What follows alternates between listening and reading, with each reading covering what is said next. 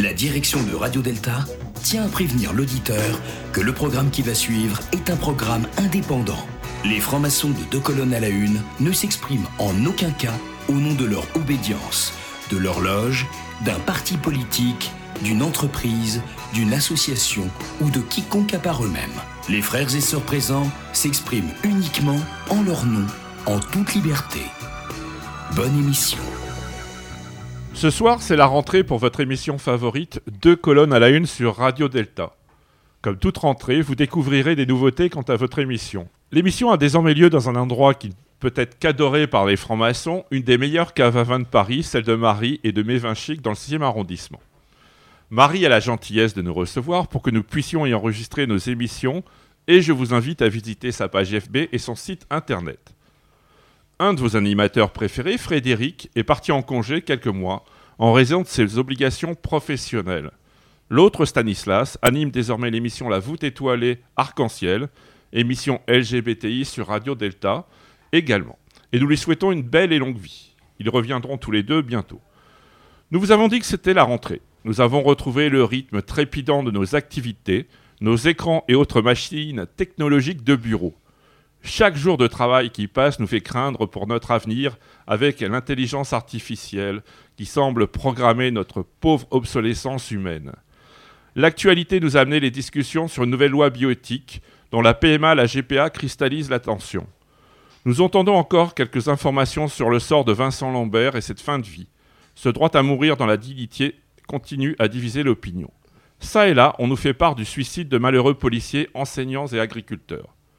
Tout cela nous fatigue, nous épuise. Beaucoup sont à la limite du burn-out dans ce monde où le temps est subi plutôt qu'il n'est maîtrisé. Nous nous consolons en extériorisant sans pudeur nos sentiments sur les réseaux, au détriment peut-être de notre intériorité. C'est pourquoi nous avons choisi pour tenter de répondre ce soir à toutes ces questions d'inviter un philosophe pour nous éclairer face à toutes ces ténèbres humaines. Je paraphrase Saint Jean, je suis d'accord. Fiat lux, pourrions-nous dire. Deux colonnes à la une. Les francs-maçons sur Radio Delta. Nous avons le plaisir et l'honneur de recevoir ce soir à deux colonnes à la une euh, Eric Fiat. Eric Fiat est professeur à des universités. Il enseigne la philosophie à l'université Paris-Est Marne-la-Vallée, où il enseigne l'éthique médicale. En effet, sa spécialité est l'éthique appliquée, l'éthique médicale et hospitalière, l'éthique du travail social et la philosophie morale. Il est également directeur adjoint du laboratoire de recherche en éthique du laboratoire LIFA et Anna Arendt, membre de l'Observatoire national de la fin de vie, membre de la commission d'éthique de la Société française d'hématologie.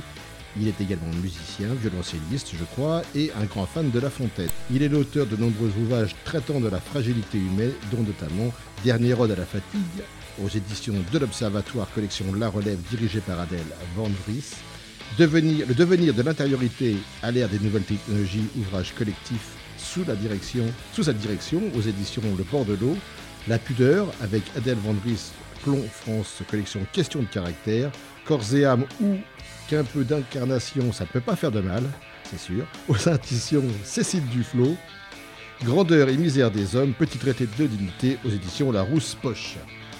Bienvenue Eric Fiat. Euh, évidemment, nous avons choisi quelques-uns des titres qui avaient très, pouvaient, je dirais, intéresser les francs-maçons plus particulièrement, mais ils sont tous intéress- intéressants. Notamment, j'ai un fils qui est, en troisième année de médecine, qui a lu avec attention la pudeur dans le monde hospitalier. Et euh, je crois qu'une de ses amies est une de vos étudiantes. Je ne suis pas sûr, mais je crois. Et donc, bienvenue ce soir, euh, puisque face à ce déshumanisé, on va dire, où effectivement l'obsolescence humaine est programmée, que devient le Geselt euh, heideggerien, finalement, l'être en construction Que devient-il aujourd'hui? Est-ce qu'il est fatigué, obsolète? Est-ce qu'il va être remplacé par les nouvelles technologies? Nous allons y répondre, mais tout d'abord, nous allons rendre hommage aux violoncellistes, puisque le premier disque sera une suite numéro 1 pour violoncelle de Bach en sol majeur. Toute l'équipe de Deux colonnes à la une sur Radio Delta revient dans un instant.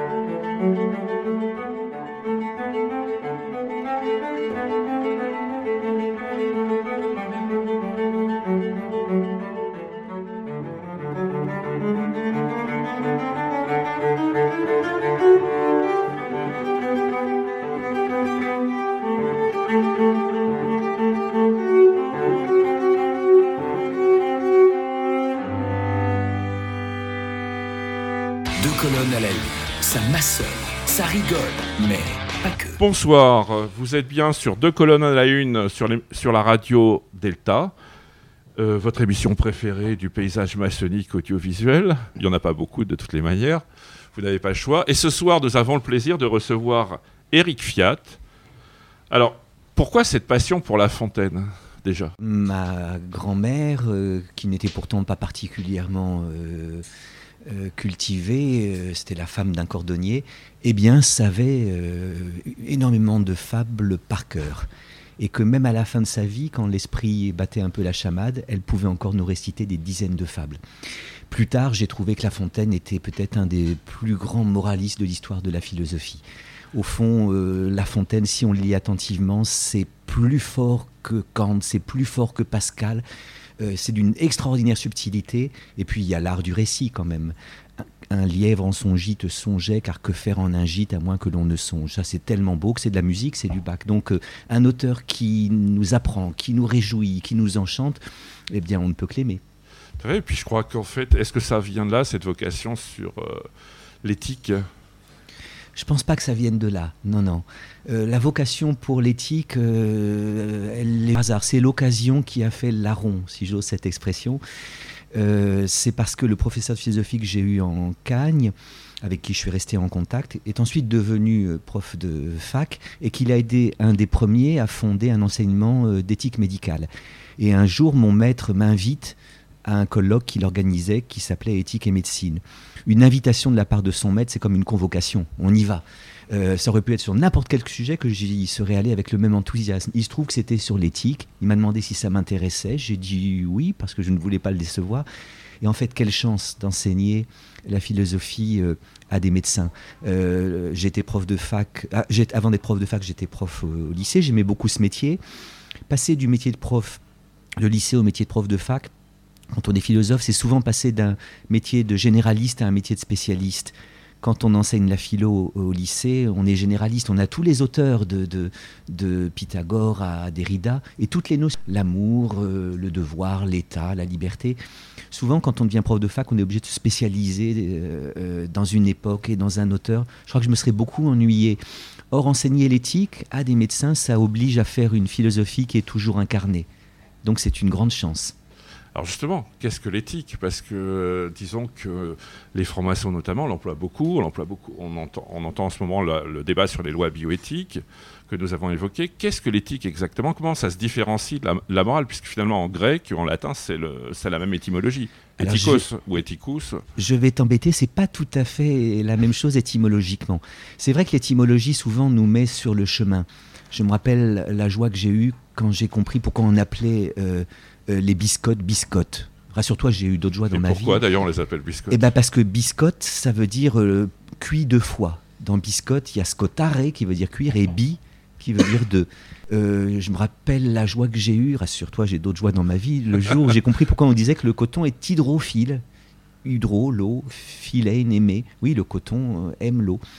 Et il y a, pour des raisons étymologiques, une distinction à faire entre la morale et l'éthique. J'espère ne pas être un peu Non. ennuyeux dans ce que je vais t'expliquer là.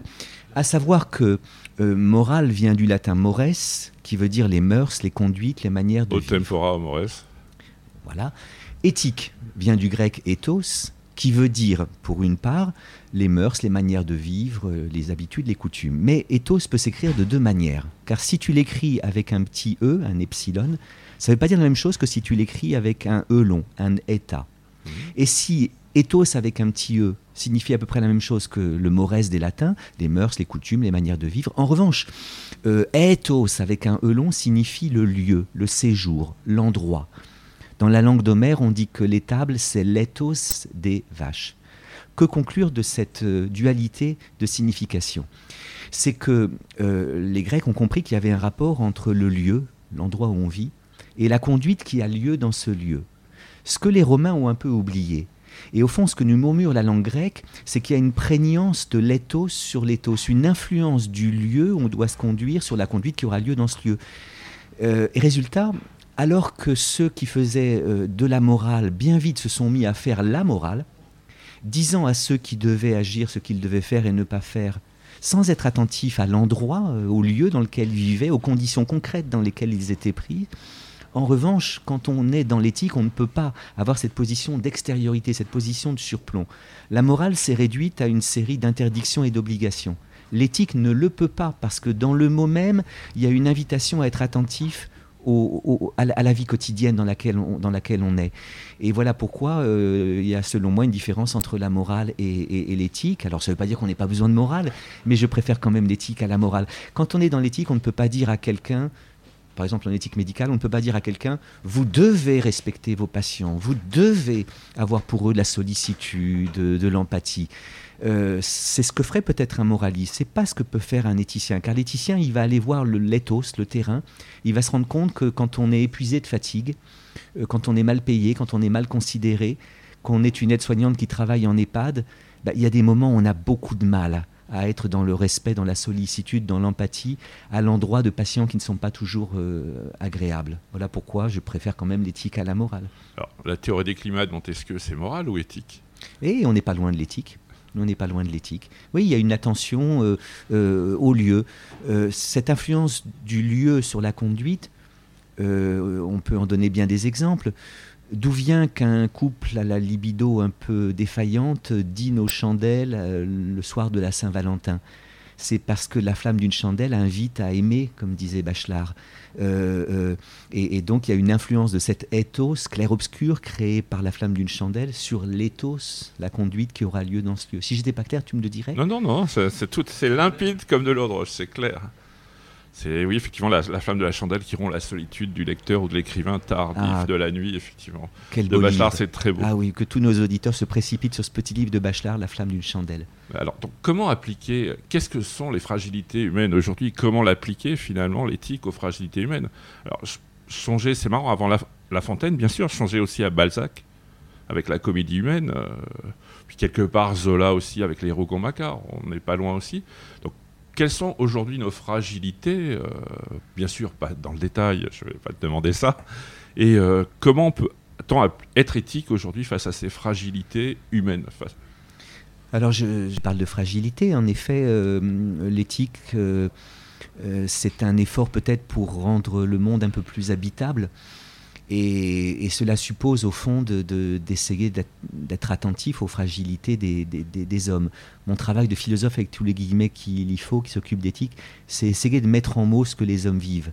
Essayer de rendre hommage à ce qu'ils vivent, et notamment à ces fragilités que sans doute notre monde nous demande de cacher, dans la mesure euh, où euh, nous ne sommes plus dans une société du, devoir, même plus dans une société du plaisir, comme peut-être on l'a espéré après 68, mais dans une société de la performance, de l'efficacité. Et, donc, euh, être fragile est chose assez mal vue. or, la fragilité est constitutive de l'être humain comme tel.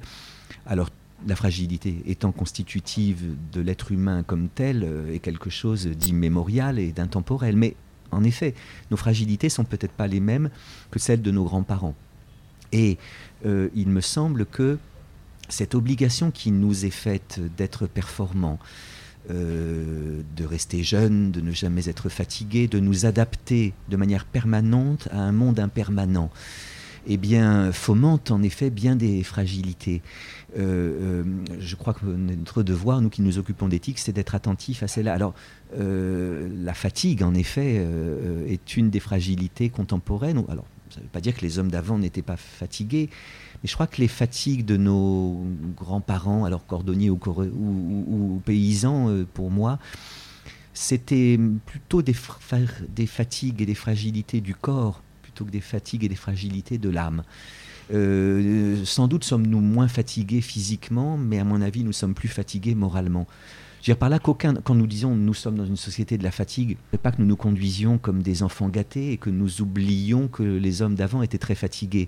Euh, il fallait que, que, la vie fût très fatigante pour que euh, nos, grands, nos ancêtres paysans la terminent sitôt cassés, pliés, éreintés. la vie des paysans de l'époque, c'était la vie de Pauvre Martin, pauvre misère de Brassens, hein, avec une bêche à l'épaule, avec à la lèvre un douchant, avec au cœur un grand courage, il sent l'année trimer au champ. Pauvre Martin, pauvre misère, creuse la terre, creuse le temps. nous n'avons peut-être plus vraiment ces fatigues et ces fragilités physiques, mais je crois que nous avons euh, une fatigue et une fragilité morale qui vient du fait que nous ne comprenons pas le monde dans lequel nous vivons. Ce monde change tellement vite que nous avons du mal à nous y adapter. Alors justement, ça tombe bien, on va en parler euh, dans, dans une seconde partie. Et avant, on va écouter un petit disque. Alors, je t'avais dit que tu comprendrais le titre, c'est les Beatles, I'm So Tired. Retrouvez Deux colonnes à la une en podcast sur deltaradio.fr. I'm so tired, I haven't slept a wink. I'm so tired, my mind is on the blink. Wonder, should I get up? and fix myself a drink. No, no, no. I'm so tired. I don't know what to do. I'm so tired. My mind is set on you. I wonder, should I call you? But I know what you would do.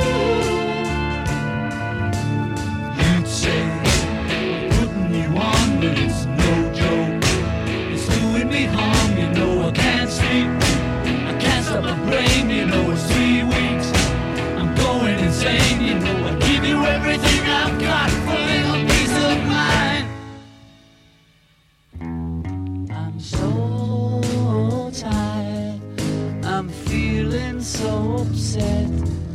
Although I'm so tired, I'll have another cigarette and curse the Walter Raleigh He was such a stupid get. You'd say, putting you on, but it's no joke. It's doing me harm, you know I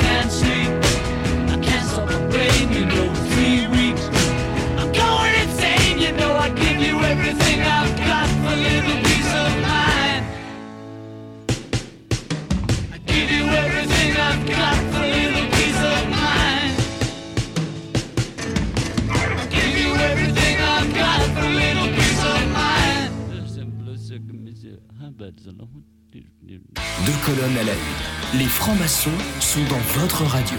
Bonsoir, vous êtes à nouveau sur Deux colonnes à la une, sur Radio Delta, chez Marie, dans le 6e arrondissement, où vous pourrez boire d'excellents vins. Euh, je suis tellement ému que finalement que c'est ma, ma, première sans Frédéric depuis un bon bail. Et j'ai oublié de présenter Cyril. Voilà, bonsoir. Bonsoir Cyril, donc qui va co-animer l'émission, et euh, Laurent, euh, donc qui sont les nouveaux venus dans Deux colonnes à la une. Bonsoir Laurent. Bonsoir Bertrand. Merci, dis bonjour. Bonsoir au micro, c'est très bien. Et donc nous recevons Eric Fiat, philosophe de l'éthique, on peut le qualifier comme ça? L'éthique appliquée, entre autres. Et euh, on parlait de la fatigue. Alors ça tombe bien, parce que tu as écrit une ode à la fatigue. Et c'est marrant, parce que euh, en le lisant, je pensais aux élégies de Rilke. Je ne sais pas pourquoi. J'étais vraiment parti de La Fontaine. Et en fait, euh, je pensais aussi à... Alors, ça va pas plaire à notre prochain invité qui est très laïque, mais je pensais aussi à la Genèse, et au septième jour, il se reposa et vit que ce qu'il avait fait était bon. Donc la fatigue, ça peut être ça, mais ça peut être autre chose. Donc pourquoi cet intérêt pour la fatigue dans une société où la performance est raide? J'ai donné presque la réponse. Mais pour quelqu'un comme moi qui a fait une école de commerce et qui a lu le prix de l'excellence, c'est un peu le contre-pied. Hmm. Alors, euh, je me suis intéressé à la fatigue un peu pour la raison que je disais plus haut, hein, m'occupant d'éthique médicale et euh, devant ne pas faire la morale à mes euh, soignants philosophes. je dois être attentif à, leur concret, à leur quotidien, et ils sont nombreux à me parler de la fatigue. Si, j'ai envie d'écrire sur la fatigue, c'est parce que beaucoup de soignants se plaignent de fatigue. C'est le domaine dans lequel il y a le plus de burn-out. Hein. Mais c'est aussi parce que moi qui balance entre deux âges, comme disait Brassens, je me suis rendu compte que j'étais euh, souvent fatigué, que je me plaignais souvent de fatigue. Et euh, si philosopher, c'est selon la belle définition qu'ont Sponville, euh, penser sa vie et vivre sa pensée, je me suis dit que j'arrivais à un âge où il fallait que j'arrête euh, d'écrire des ouvrages euh, d'universitaires pour les universitaires, mais que j'essaie de mettre en mots ce que je vis moi-même. Donc c'est parce que j'ai des étudiants fatigués, que je suis moi-même fatigué, que je me suis dit, allez, il faut prendre euh, à bras le corps ce, sujet. Et la belle expérience que j'ai eue, c'est c'est qu'écrire sur la fatigue m'a défatigué, parce que ça m'a donné des joies. C'est marrant ce que tu dis, parce que hier soir, la meilleure préparation que j'ai eue pour l'émission, à part la lecture de ton livre bien sûr, mais ça je l'ai lu avant, c'est tu connais la série qui s'appelle New Amsterdam? Non. C'est l'histoire d'un hôpital à New York qui euh, soigne tout le monde. Et justement, le troisième épisode, le directeur de l'hôpital s'inquiète de l'état de fatigue de tous les employés, médecins, infirmiers, mmh. tous, en se disant mais ça, nous, ça vous prive d'empathie vis-à-vis des patients. C'est exactement ce que tu disais. Donc je mmh. t'invite à le regarder, c'est très intéressant. Mais alors, y a quand même des bonnes fatigues. Ah oui, bien sûr. Euh, euh, toutes les fatigues ne sont pas mauvaises.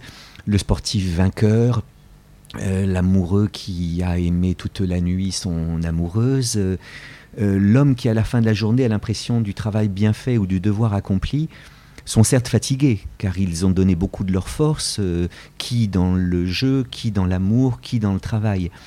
Mais la joie d'avoir match, la joie d'aimer et d'être aimé.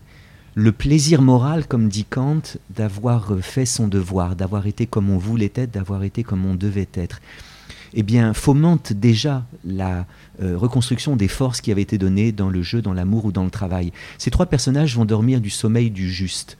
Et quand le sommeil du juste est un sommeil qui n'a pas besoin d'être très long pour être réparateur. Après qu'on a gagné le match, eh bien, on n'a pas besoin de dormir longtemps pour repartir euh, à l'entraînement. Euh, après une nuit d'amour, même si on a très peu dormi, on va euh, dans le monde joyeux, portant au cœur une joie secrète. Et puis quand, même si on est fatigué à la fin de la journée, on a l'impression d'avoir été comme on devait être, eh bien, on n'a pas besoin là encore de dormir beaucoup euh, pour, euh, pour reconstituer ses forces. Euh, le sommeil du juste est un sommeil voilà, que connaissent ces trois personnages-là. Et je dirais, même si je ne suis pas dualiste, hein, je ne sépare pas l'âme et le corps selon un cadastre bien découpé. Je dirais que la bonne fatigue, c'est une fatigue du non point de l'âme. Après qu'on a gagné un match, le corps est épuisé, mais l'âme est rafraîchie de la victoire. Après une nuit d'amour, le corps est fatigué, mais, mais il y a une joie ou un plaisir tu viens de rassurer beaucoup de frères qui nous écoutent et de sœurs, parce qu'en tenue, il y en a beaucoup qui dorment au bout d'une demi-heure, une heure. Donc je pense que c'est une fatigue du corps et pas de l'âme. Ah, formidable. Et c'est une bonne fatigue. Hmm. Euh, y a... Mais alors, qu'est-ce qu'une mauvaise fatigue? Puisque tu les opposes. Oui. Euh, alors là encore, il y a évidemment entre cette bonne et cette mauvaise fatigue tout un dégradé, tout un nuancier, euh, de, tout un herbier de, de fatigue. Mais une mauvaise fatigue, ce serait justement une fatigue à la fois du corps et, de l'âme, euh, une lassitude d'être, une fatigue d'être soi, voire une fatigue d'être, chose peut-être encore plus, plus grave. Et par symétrie, on peut imaginer que connaisse une mauvaise fatigue euh, le sportif vaincu, euh, l'amant qui n'est pas victorieux, je ne fais pas de dessin trop précis, et puis le travailleur qui a l'impression du mal fait, du devoir inachevé. Ces trois personnages-là, en effet, euh, euh, vont dormir du sommeil de l'injuste, hein, je forge cette expression par symétrie, et le sommeil de l'injuste est un sommeil euh, qui n'est pas réparateur, parce que tout d'abord, on a des moments d'insomnie. où on connaît ce que Baudelaire appelle ces vagues terreurs qui compriment le cœur comme un papier qu'on froisse. Quand on est un peu insomniaque, alors on a cherché une place fraîche sur l'oreiller, mais la place fraîche sur l'oreiller ne reste pas jamais très longtemps. Et puis, alors, on exagère toujours la gravité des, difficultés existentielles dans lesquelles on est pris quand on, est insomniaque. Ou alors, le sommeil de l'injuste, c'est le sommeil dans lequel, comme dit la psychanalyste Hélène Viennet, on, on tombe comme une masse. Euh, euh, euh, et alors, c'est pas le sommeil dans lequel on se glisse avec volupté, comme Montaigne disait dans les essais, ou comme euh, Noiret nous raconte dans Alexandre le Bienheureux. Alors ça, c'est des personnages qui, en effet, se glissent dans le sommeil. Euh, Montaigne adorait s'endormir, il se faisait réveiller pour se re-endormir. Euh, Alexandre le Bienheureux, je ne sais pas si tu te souviens de ce mm. film de, de, Oui, avec les fils et le saucisson. Et donc, il est épuisé parce que sa femme le faisait travailler, puis alors elle, meurt et tout le monde demande à Alexandre qu'est-ce que tu vas faire? Et Noiret répond dormir, dormir. et alors, en effet, il se glisse dans le sommeil avec une volupté. Non, le sommeil de l'injuste, c'est le sommeil euh, qu'on ne trouve pas, ou alors dans lequel on, tombe. Et alors c'est un sommeil qui n'est pas réparateur. Le problème de la mauvaise fatigue, c'est qu'elle ne trouve même pas dans le repos son euh, remède. C'est le moment où on n'arrive même plus à reconstituer ce que j'appellerais la nappe phréatique du soi. Hein. On est épuisé, on cherche un peu d'eau en soi et puis on n'en trouve pas. Et même dormir, même se coucher ne reconstitue pas la nappe phréatique du soi. Et la forme extrême de ça, c'est en effet une lassitude d'être.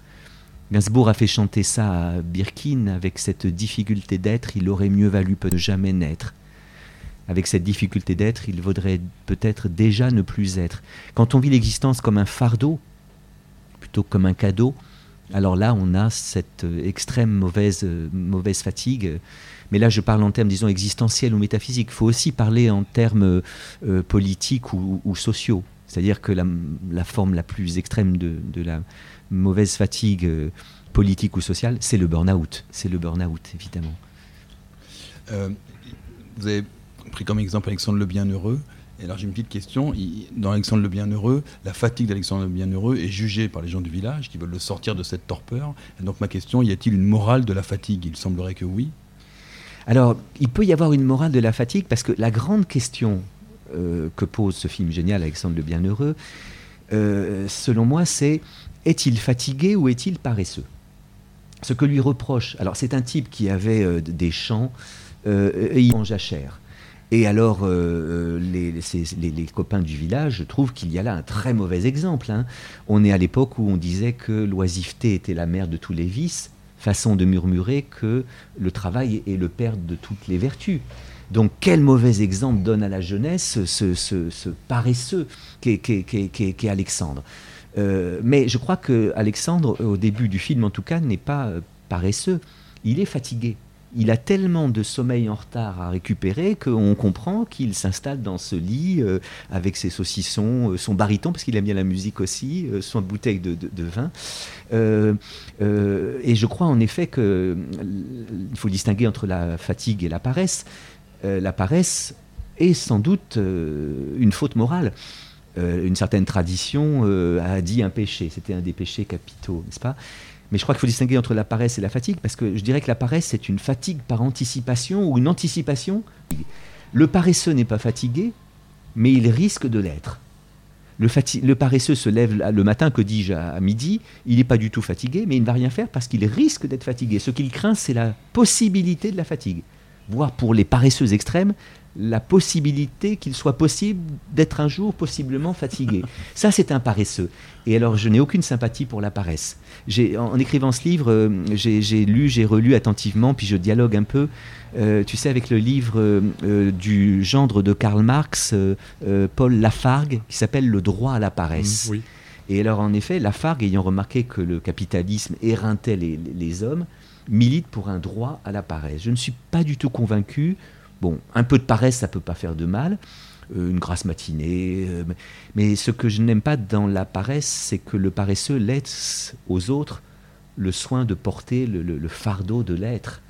Et, que pour pouvoir paresser, il faut que beaucoup d'enrieux euh, travaillent autour de lui. Alors, justement, quelle est la différence entre la paresse et l'oisiveté? Alors, l'oisiveté peut avoir ses lettres de noblesse si on se rappelle que euh, euh, les, les, patriciens grecs ou romains, alors ne travaillaient pas, et cependant n'étaient pas paresseux, ils avaient des activités autres que le travail. ça s'appelait en grec la scolée, qu'a donné le mot école, et en latin l'osium, qu'on a traduit par le loisir, le loisir studieux. l'oisiveté, euh, se situe euh, dans un interstice entre la paresse, que je n'aime pas, que je condamne moralement, et euh, l'osium, que j'aime, que je, que je loue moralement. Alors qu'est-ce que c'est que l'osium On a longtemps traduit par loisir, mais le néocapitalisme s'est emparé des loisirs humains. Depuis Euro Disney, on n'ose plus traduire osium par loisir. Alors si on le traduit, on doit le traduire par loisir studieux. Mais en fait, la traduction la plus à la mode aujourd'hui chez les latinistes, c'est traduire osium par disponibilité par disponibilité à l'essentiel. Euh, je n'ai pas eu le loisir de m'en occuper, c'est-à-dire j'ai pas eu la, disponibilité pour m'en occuper. Eh bien, je crois que euh, l'oisiveté euh, a son, beau visage, c'est la disponibilité à l'essentiel, Alors la disponibilité essentielle, c'est la disponibilité à la contemplation, à la méditation, à la lecture, à l'admiration du monde, à l'amour, bon, à la politique. mais elle a aussi son visage moins beau qu'est la paresse. Voilà ce que j'improviserai au sujet de l'oisiveté. Alors j'allais poser une question avant de passer le prochain disque. Et la procrastination alors, en étant atteint de manière assez profonde euh, j'ai du mal à la allemand. Euh, ah, il y a un livre qui en dit du bien. Hein. Oui, oui, oui, Alors, mm, je ne sais pas. Permets-moi de parler à la première personne, euh, là encore, parce que je, fais de je suis plutôt un éthicien qu'un moraliste, même si j'aime pas le mot éthicien. je me garde bien de juger qui procrastine, et pas seulement parce que moi-même je procrastine. Mais donc, si j'étudie un peu ma procrastination, euh, euh, je crois que c'est une façon pour moi de, de, jouer avec mon angoisse. Euh, faire toujours les choses au dernier moment, les faire quand il est presque trop tard. Surtout celles qui ne te plaisent pas, je pense. Oui, mais ça me, mais même celles qui me plaisent, j'ai tendance à procrastiner. ça me, ça me met dans un stress qui, qui souvent est quand même fécond parce que ça me donne une énergie qui fait que je fais les choses assez vite. Bon, mais, mais quand même, le stress a deux visages et, parfois ça me met dans un état quand même d'angoisse bien excessive. Je me dis la prochaine fois, je ne crastinerai pas. Et puis comme dit Depardieu, on ne change pas les rayures du zèbre. La formule est géniale. Hein, on ne change pas les rayures du zèbre. Et, donc je, continue à être un procrastinateur euh, impénitent. Bon, alors pour déstresser, on va rendre hommage au violoncelliste et on va écouter Le Cygne dans le Carnaval des animaux de Saint-Saëns. Ah, magnifique. Toute l'équipe de Deux colonnes à la une sur Radio Delta revient dans un instant.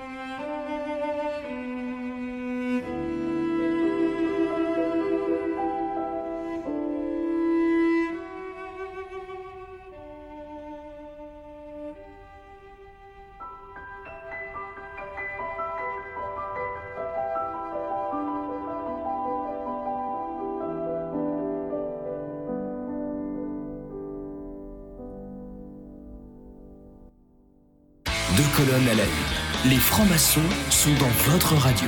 Vous êtes de retour à deux colonnes à la une sur Radio Delta, où nous recevons Eric Fiat.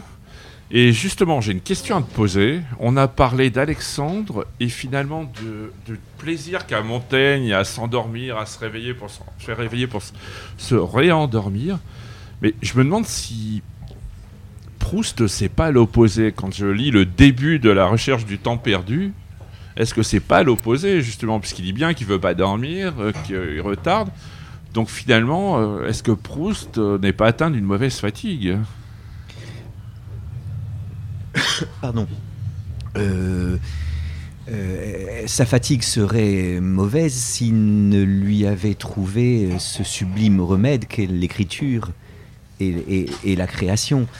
Donc les insomnies de Marcel, euh, ayant donné lieu à l'une des plus prodigieuses œuvres de l'histoire de l'humanité, euh, eh bien, euh, sont peut-être quelque chose de finalement bon. Alors, en effet, ce sont deux personnalités complètement opposées, Montaigne, et, Montaigne et Proust. Il y a une manière chez Montaigne, ça ne veut pas dire qu'il n'ait pas ses moments d'inquiétude, d'angoisse, son souci du monde, hein, mais il y a en effet une manière chez Montaigne de- de- louer l'existence, enfin de s'y lever, euh, qui n'est pas le cas de Proust. Enfin, euh, c'est vraiment de la recherche du temps perdu lorsqu'il retrouve le temps que quelque chose comme un apaisement de l'âme vient. Mais sinon, euh, il n'est jamais d'angoisse que provisoire et, vite euh, oublié euh, chez ce sybarite qu'était Michel de Montaigne. Il n'est jamais de joie que provisoire et déjà inquiète chez cet angoissé qu'était qu'était Proust. Ce sont deux figures, tu as raison, très opposées. Est-ce que, que finalement, vous, vous, vous dites euh, que la paresse, c'est celui qui refuse de porter le vivre? Est-ce que le burn-out, à contrario, c'est pas celui qui euh, se charge de trop de vivre? Bien sûr. Mais tu sais, le, euh, les paresseux sont pas menacés par le burn-out. hein. Dans les hôpitaux, qui est menacé par le burn-out? Celui et celle qui aiment leur métier, qui, qui, qui y croient, qui veulent le faire du mieux qu'ils peuvent, du mieux qu'elles peuvent. Euh, euh, le paresseux ne ment pas le burn-out. Et alors, euh, euh, on pourrait dire évidemment que, que ces êtres-là euh, bon, devraient s'arrêter. Alors peut-être on, on- a-t-on une responsabilité dans son burn-out? Pour une part oui, pour une part non. Pour une part oui, c'est quand on ne sait pas déléguer. Euh, je crois que le burn-out survient chez ceux qui, croient qu'ils vont y arriver, qui, euh, surestiment leurs forces et, qui, ne délèguent pas quand il faudrait déléguer.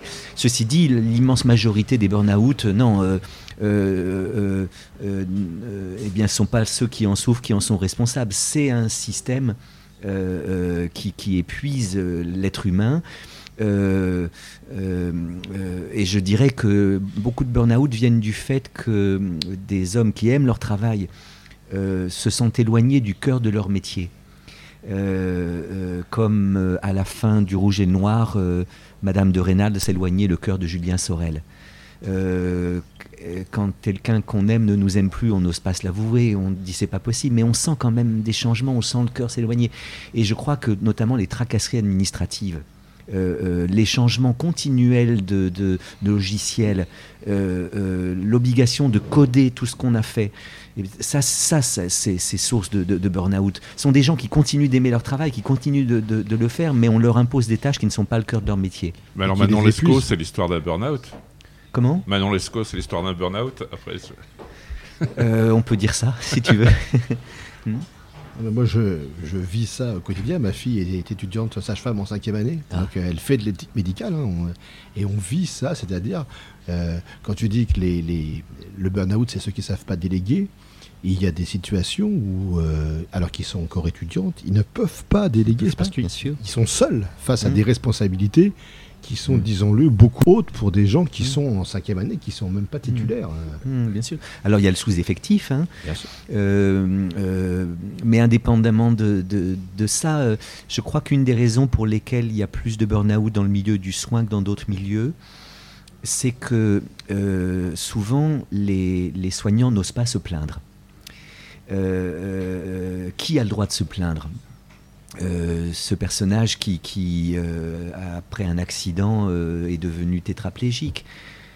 cette femme qui, hier encore si belle, est maintenant découronnée par la chimiothérapie, un sein en moins et se trouve alitée avec des couches, tellement elle est fatiguée et elle ne peut plus aller aux toilettes seule. Moi qui les soigne, qui suis-je pour me, pour me plaindre? Et il y a une belle expression de la langue française qui dit qu'une lettre qui n'a pas atteint son destinataire est une lettre en souffrance. Renversant l'expression, on pourrait dire qu'il n'est pas de pire souffrance que celle qui ne trouve pas son terre ou alors qui trouve un destinataire euh, sourd. Hein. Euh, euh, j'avais trouvé très émouvante l'oraison funèbre que François Mitterrand avait prononcée sur la place de Nevers à l'attention de Bérégovoy après qu'il s'était suicidé. Et Mitterrand son âme au chien. Oui, Mitterrand avait dit, avait parlé du suicide de Bérégovoy en disant que dans cet acte se mêlait la grandeur et le désespoir, grandeur d'un homme qui a su choisir son destin, désespoir d'un homme qui a souffert à n'en pouvoir se plaindre, à ne pouvoir le dire. Toutes les explications du monde ne seront justifiées qu'on ait jeté au chien l'honneur d'un homme et finalement sa vie, dans, etc. Euh, on connaît ces classiques. Euh, mais voilà, souffrir à n'en pouvoir se plaindre, souffrir à ne pouvoir le dire. C'est peut-être ça la pire des souffrances, c'est celle qui ne peut pas se dire. Et alors, euh, parfois, les soignants délégitiment leur propre plainte. Qui suis-je pour me plaindre? Euh, c'est une des explications de la grande présence du burn-out. Il y a, puis, explication plurielle, bien sûr, sous-effectif, euh, euh, changement de paradigme. Hein. Oui, je disais ça tout à l'heure, l'homme d'aujourd'hui est sommé de s'adapter de manière permanente à un monde impermanent. Il y, a des, soignants qui, alors je dirais que ils finissent par aimer leur métier, euh, euh, Rodin avait dit combien l'humanité serait plus heureuse si, au lieu de considérer le travail comme la rançon de l'existence, elle le considérait comme le dû. le travail, c'est pas quelque chose euh, qui est la rançon de l'existence. Tu existes, donc tu dois travailler en échange. Non, le travail, ce serait quelque chose qu'on me doit. Montaigne disait J'aime tellement mon métier que je paierais pour avoir le droit de sculpter. Et alors, euh, j'espère à ça à tous mes contemporains qu'ils aiment leur métier et donc qu'ils y trouvent des bonnes fatigues et non pas de mauvaises fatigues. Mais euh, on ne peut aimer son travail que s'il est un métier plutôt qu'un emploi. En effet, quand on s'est engagé dans le métier de soignant par vocation et qu'on aime ce métier-là, on souffre beaucoup de voir ce métier changer tout le temps. Et en effet, on somme aujourd'hui les travailleurs de s'adapter de manière permanente à un monde impermanent. Ils s'y épuisent. On dit qu'un caméléon qu'on met sur un patchwork devient fou. Le caméléon, c'est l'animal qui représente l'adaptabilité. Moi, je dirais que le travailleur d'aujourd'hui, il est comme un euh, caméléon qu'on mettrait sur un patch, sur un, sur un kaléidoscope. C'est encore pire, imagine, parce que le, le euh, patchwork a plusieurs couleurs, mais au moins elle ne change pas de place. Aujourd'hui, on est dans un monde kaléidoscopique et beaucoup de nos contemporains s'épuisent à s'adapter de manière permanente à un monde impermanent et également les soignants. Alors justement, ça tombe bien, ça fait une transition avec, euh, je dirais, une autre, un autre euh, volet que tu as traité, c'est l'intériorité euh, de l'homme par rapport aux nouvelles technologies. Ce qui est intéressant, c'est que c'est quasiment une des questions à l'ordre du jour, une des questions sociales à l'ordre du jour au Grand Orient cette année. Mais en revanche, les maçons font quand même qu'on se repose un peu, même si on dit gloire au travail, à travailler persévérer. Et à l'appui, en, fait, en suivant ce que tu as dit là, je pense à, l'homme face à la machine, face à la technologie. Et j'ai l'impression que c'est une cause de burn-out, c'est une cause de souffrance. Euh, tu le dis d'ailleurs, puisque tu parles de pudeur, puisque maintenant sur les réseaux, tout ça, on est impudique, on s'étale, on n'a plus d'intériorité en fait. Est-ce que c'est lié justement Quelle est cette intériorité? Et bon, les nouvelles technologies, on les voit, c'est l'ordinateur, c'est les réseaux, c'est le téléphone. Mais euh, finalement, est-ce que nous n'allons pas devenir obsolètes? Euh, alors euh, oui, le livre L'obsolescence de l'homme, Anders, mmh. le premier mari de Hannah Arendt, a reparu il n'y a pas très longtemps et, obtient un succès qu'il n'avait pas vraiment obtenu au moment de sa première parution parce qu'on se rend compte que ce livre dit peut-être quelque chose de notre époque. Euh, alors, euh, je ne dirais pas que, que, que l'homme d'aujourd'hui a perdu son intériorité. Ce serait un diagnostic par trop pessimiste. et je crois qu'il faut se, méfier des charmes de la nostalgie, ce qui veut dire qu'elle n'est pas sans charme. Hein, et du c'était mieux avant. Gérard Fagnon le dit pourtant. Oui, ben, sur certains plans, oui, c'était mieux avant, mais pas sur tous. Alors justement, j'essaie de trouver une juste mesure entre ce qu'on pourrait appeler la technophobie et la technolatrie entre la peur de la technique comme source de tous nos maux qui nous enlèverait euh, euh, notre intériorité, nous déshumaniserait et, fomenterait l'obsolescence de l'homme, et une espèce de technolatrie, c'est-à-dire idolâtrie de la technique comme, comme une chose absolument merveilleuse qui va remédier à tous les maux de, de, de, l'homme, je crois qu'il est urgent de ne pas choisir hein, entre ces deux, ces deux, ces deux attitudes-là. Et euh, j'essaie de tenir ensemble je ne suis pas le seul, tu évoques au fond un livre collectif euh, euh, qu'on a fait collectivement, comme dirait Johnny Hallyday, euh, qui s'appelle Le devenir de l'intériorité à l'ère des nouvelles technologies. Je n'en suis qu'un des contributeurs et d'ailleurs nous n'avons pas tous exactement le même point de vue. Certains des auteurs de ce livre sont plus pessimistes que d'autres. moi, la je fais... du japonais est intéressante. Oui, je, fais partie de Avec ceux... le mandala. C'est très intéressant. Mais il est vrai que... Alors je ne dirais pas qu'on n'a plus d'intériorité. Mais je dirais qu'il est plus difficile de cultiver cette intériorité à l'ère des nouvelles technologies, notamment des technologies de l'information et de la communication. Pourquoi? Bah, Parce qu'il me semble que le fort intérieur n'est pas donné avec la vie. Il doit se construire. Et il ne se construit que s'il y a une alternance euh, de, veille et de sommeil, de vie collective et de vie solitaire, euh, de bruit et de silence, euh, euh, d'activité et de, méditation. Or, j'ai l'impression que les nouvelles technologies euh, aboutissent à une espèce de, réduction comme peau de chagrin de cette sphère de, euh, du calme, du silence, de la solitude.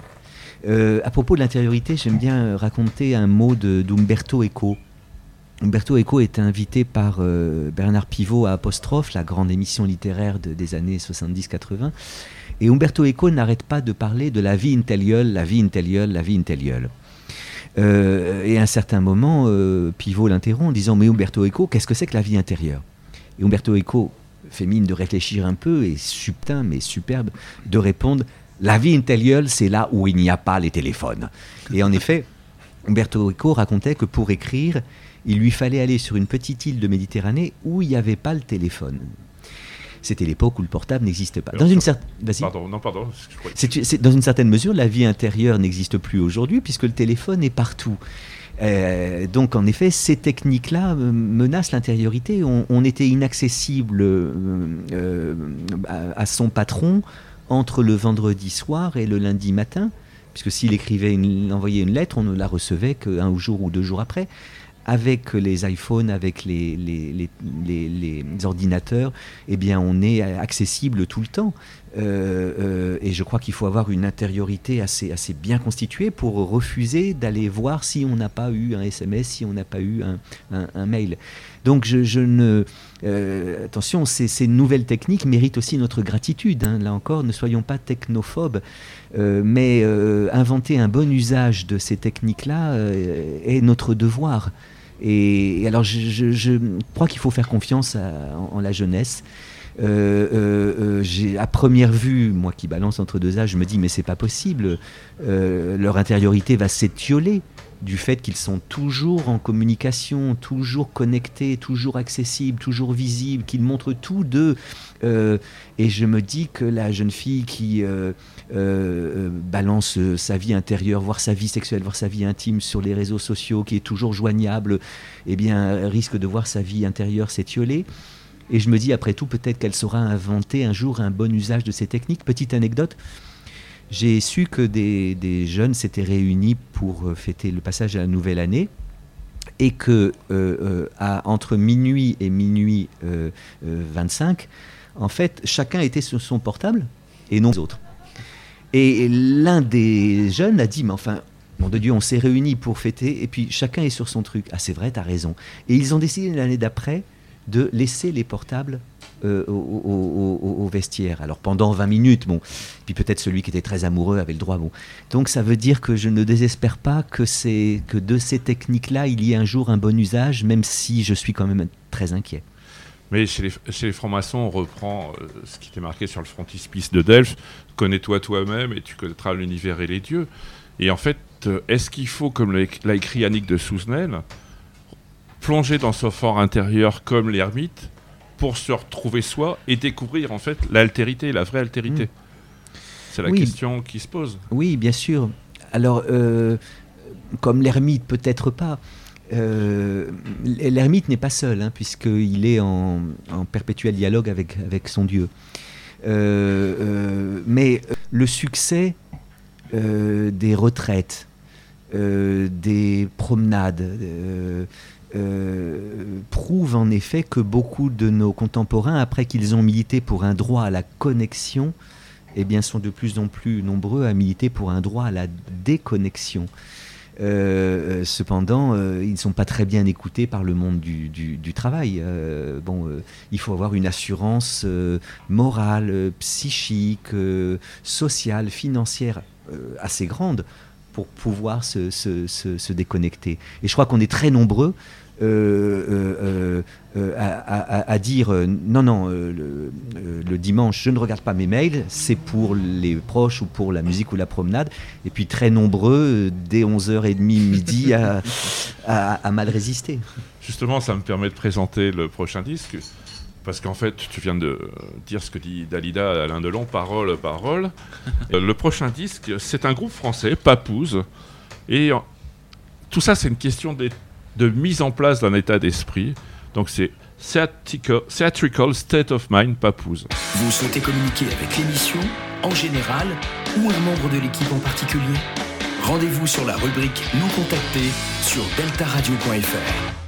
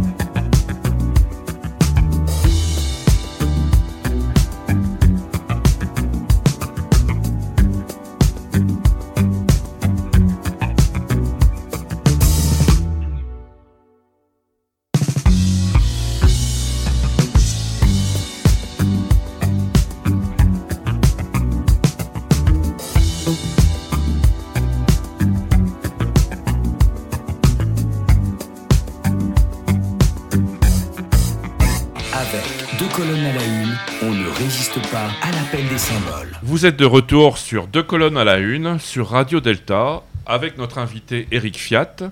Alors Eric, toute bonne chose a une fin. On arrive en fin d'émission. Quel est ton avenir en fait? Est-ce que tu es sur un travail? Euh, Ça peut être secret. Hein. Nous sommes très, liés, très attachés au secret, les francs-maçons. Euh, alors, en résumé en trois minutes, mon avis sur la fin de vie, euh, chose euh, difficile. euh, c'est un défi, mais les défis comme les gants sont faits pour être relevés. Je pense qu'il est facile quand on est dans un salon ou autour de cette table très sympathique en train de faire une émission, de dire je suis contre l'euthanasie ou je suis pour l'euthanasie.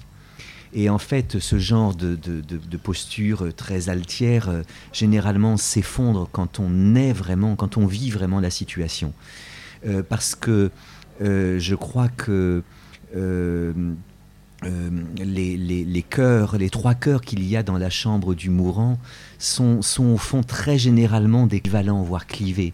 Je veux dire par là qu'il y a une part du malade qui de temps en temps n'en peut plus a envie que ça s'arrête. Ce serait un soulagement. Et puis tout de suite après, une autre part du cœur qui dit bah oui, mais enfin, tant qu'il y a de la vie, il y a du possible, et il n'y en aura plus quand ce sera la mort. La vie ne vaut rien, mais rien ne vaut la vie. Même si c'est difficile ce que je vis, j'aurai peut-être encore une petite joie. Bon, euh, le proche, lui aussi, est sans doute ambivalent, voire clivé. De temps en temps, elle n'en peut plus. Il faudrait qu'il crève. Ce serait un soulagement. Puis tout de suite après, elle a envie de dire, euh, comme euh, Edith Piaf, non, laissez-le-moi encore un peu, mon amoureux.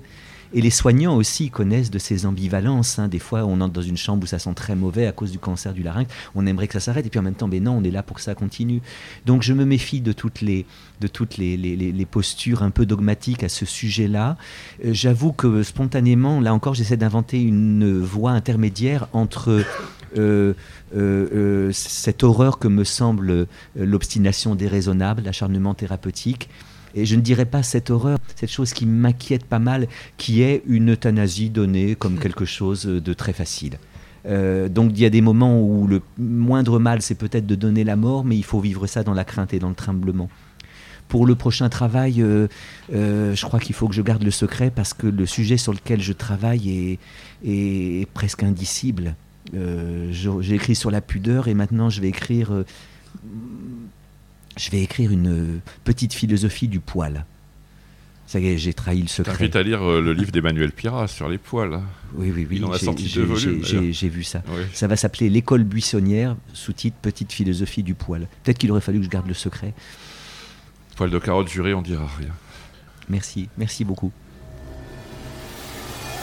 Deux colonnes à la une. Les francs-maçons sur Radio Delta.